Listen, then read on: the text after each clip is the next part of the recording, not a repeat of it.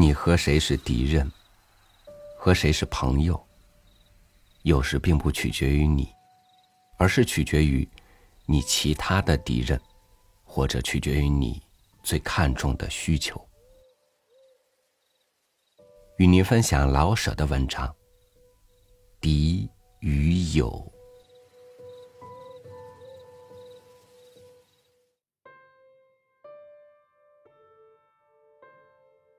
不要说张村和李村的狗不能见面而无伤亡，就是张村与李村的猫，据说都绝对不能同在一条房基上走来走去。张村与李村的人们，用不着说，当然比他们的猫狗会有更多的成见与仇怨。两村中间隔着一条小河，与一带潮湿发臭、连草也长不成样子的地。两村的儿童到河里洗澡，或到苇叶里捉小鸟，必须经过这带恶泥滩。在大雨后，这是危险的事。有时候，泥洼会像吸铁石似的把孩子的腿吸住。一直到把全身吸了下去，才算完成了一件很美满的事似的。但是，两村儿童的更大的危险，倒是隔着河来的砖头。泥滩并不永远险恶，砖头却永远活跃而无情。况且，在砖头战以后，必然跟着一场交手战。两村的儿童在这种时候是绝不能后退的，打死或受伤都是光荣的。后退退到家中，便没有什么再得到饭吃的希望。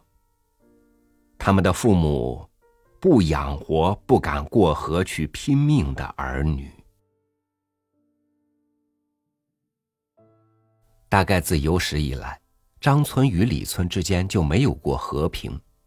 那条河，或者可以作证，就是那条河都被两村人闹得忘了自己是什么。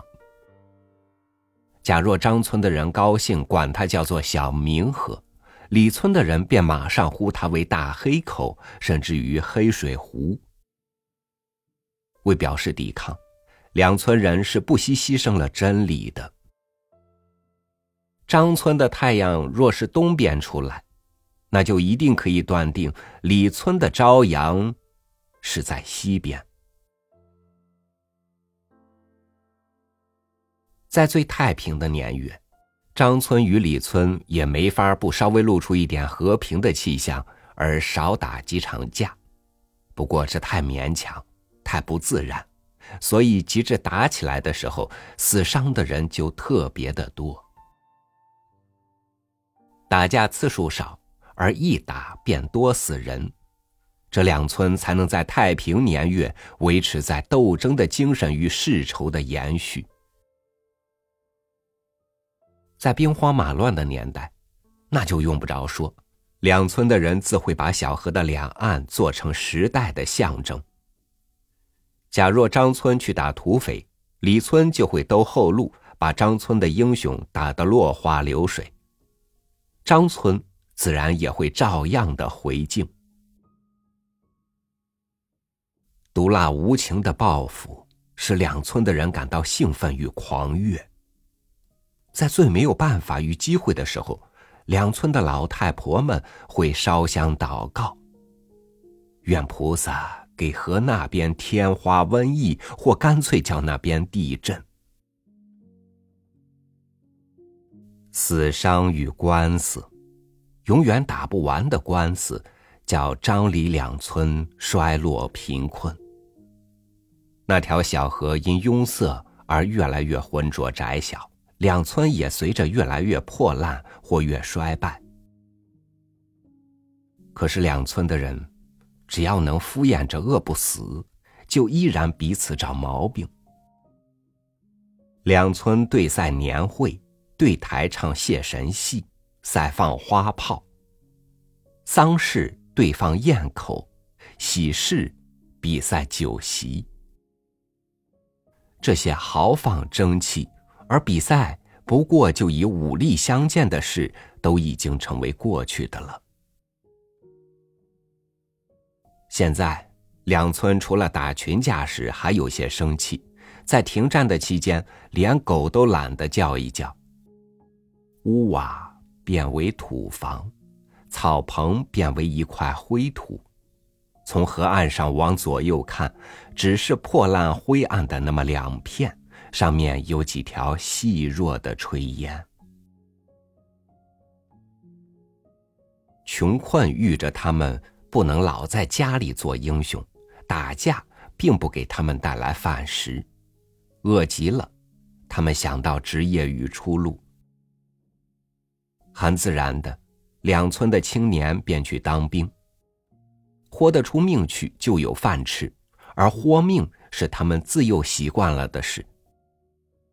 入了军队，积下哪怕是二十来块钱呢，他们便回到家来，好像私斗是更光荣的事，而生命唯一的使命是向河对岸的村子攻击。在军队中得到的训练，只能使两村的战争更激烈残酷。两村的村长是最激烈的，不然也就没法做村长。张村村长的二儿子张荣，已在军队生活了三年，还没回来过一次。这很使张村长伤心，怨他的儿子只顾吃饷，而忘记了攻击李村的神圣责任。其实呢，张荣倒未必忘记这种天职。而是因为自己做了大排长，不愿前功尽弃的随便请长假。村长慢慢的也就在无可如何之中想到主意，时常对村众声明：“二小子不久就会回来的，可是即使一时回不来，我们到底也还压着李村一头。张荣，我的二小子是大排长。”李村里出去那么多坏蛋，可有一个当排长的？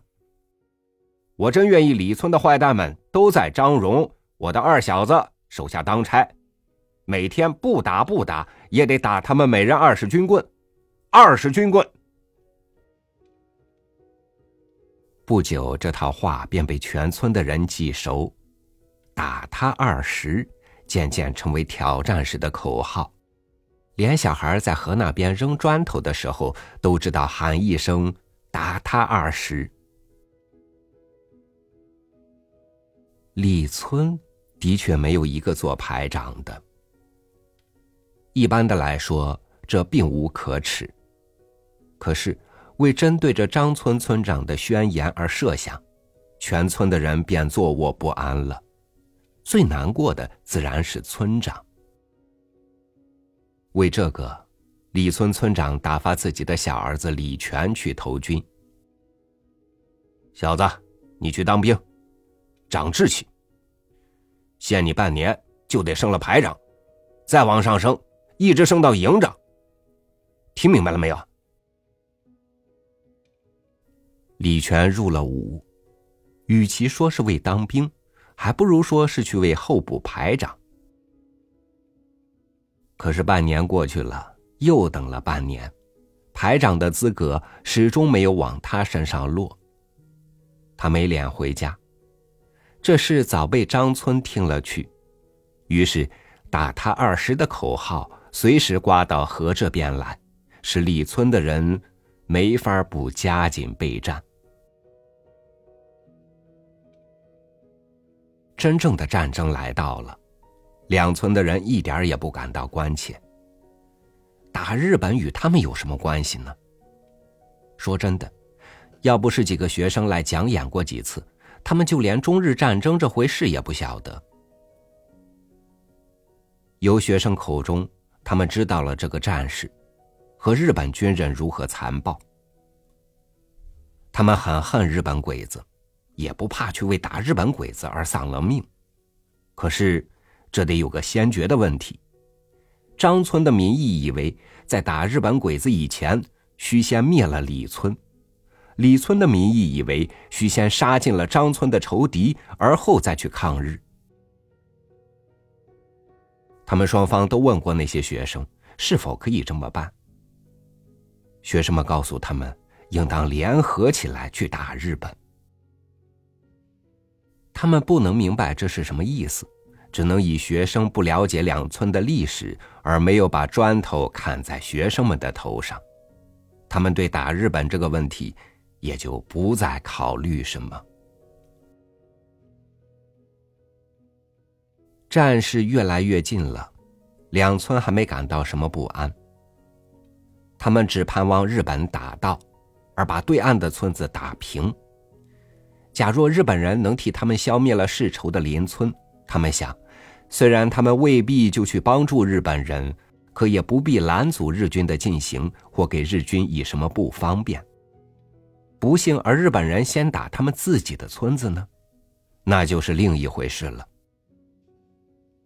但是他们直觉的以为，日本人必不能不这么办，而先遭殃的必定是邻村。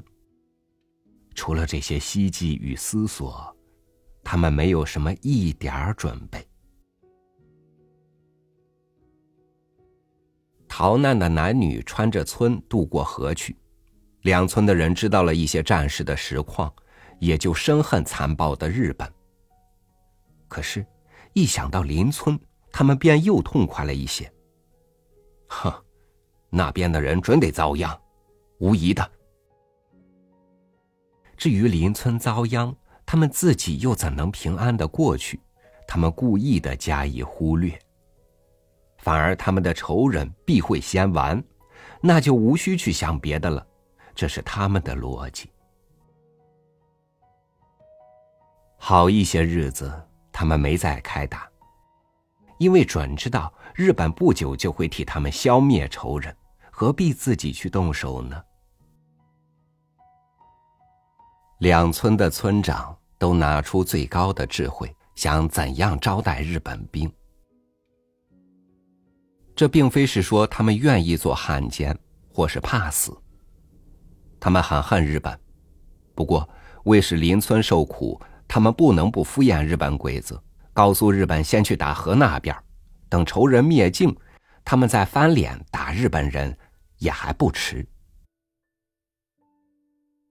这样的智慧使两位年高有德的村长都派出侦探打听日本鬼子到了何处，和由哪条道路前进，以便把他们迎进村来。好，按着他们的愿望开枪，向河岸那边开枪。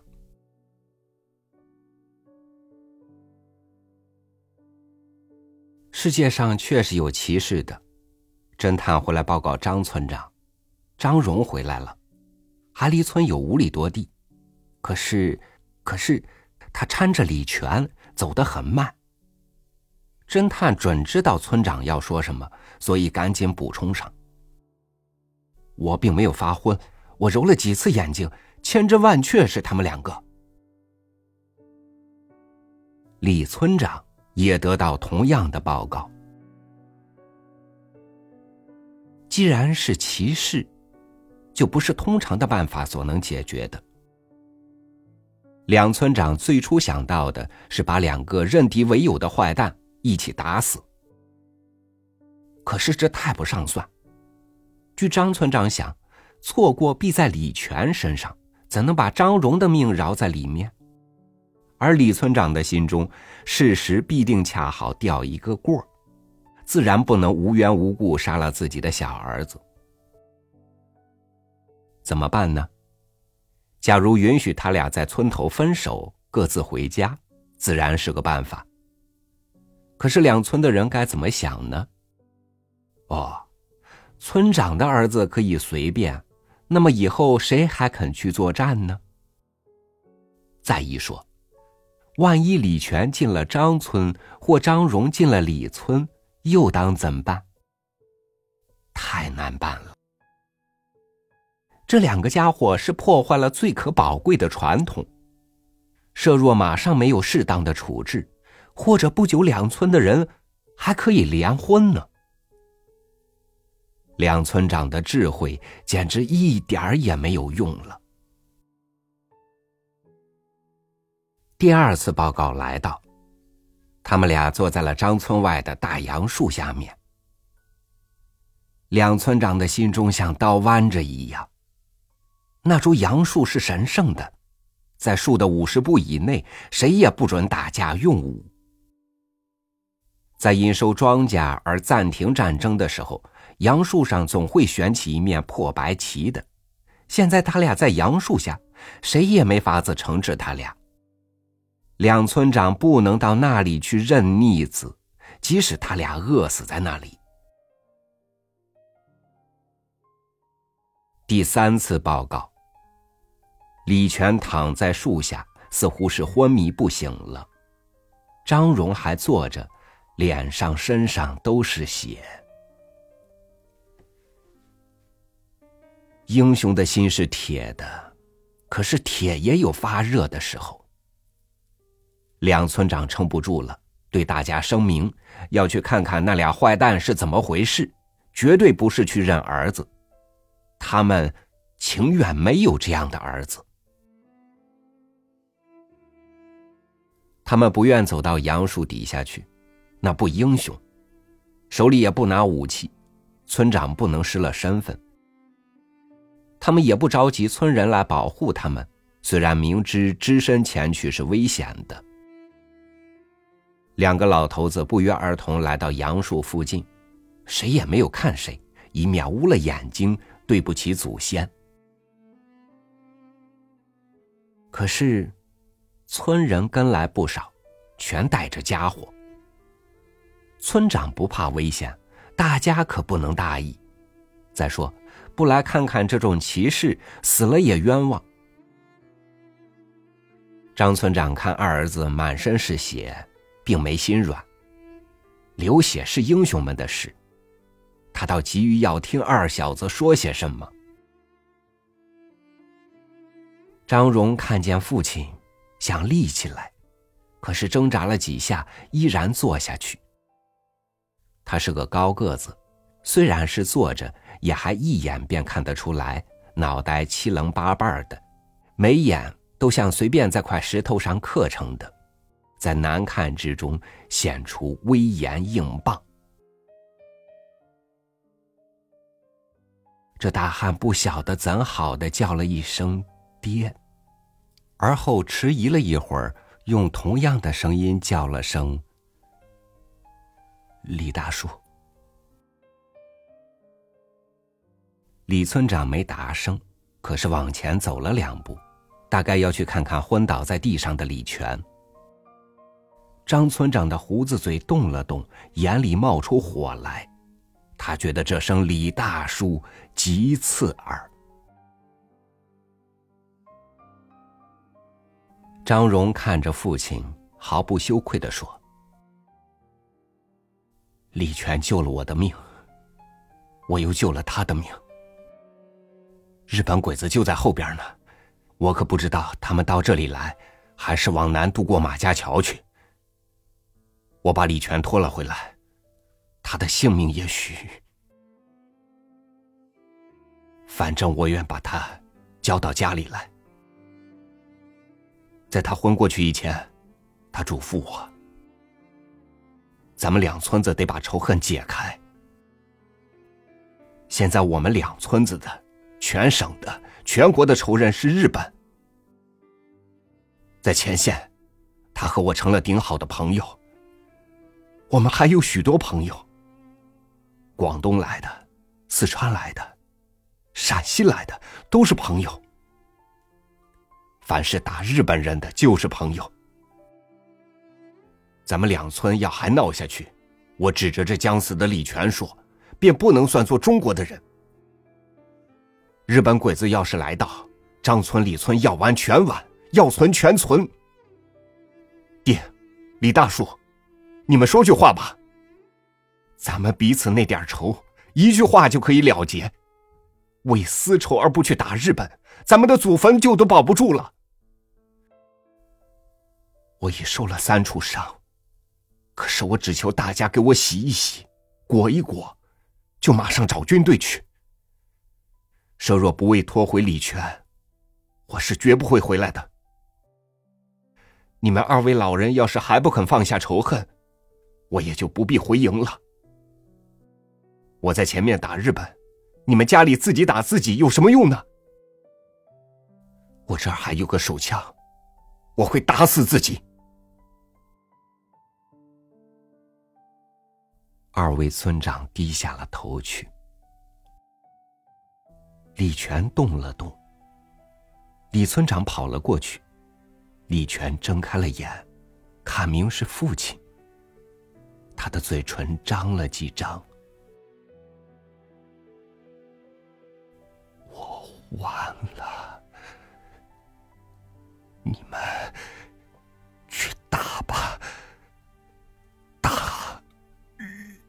日本。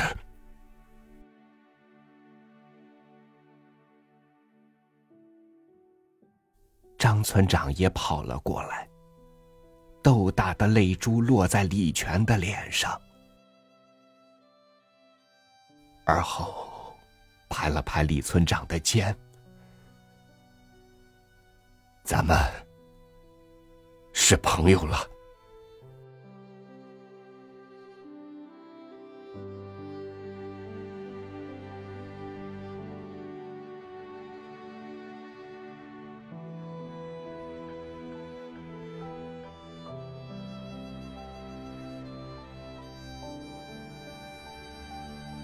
虽然是旧时的故事，在提醒我们不忘历史的时候，似乎也让我们明白，当一个人的主要目标摆在面前的时候，要懂得放下琐碎，与自己和解，与世界和解，集中力量，向着梦想的高地出发。感谢您收听我的分享，我是超宇，祝您晚安，明天见。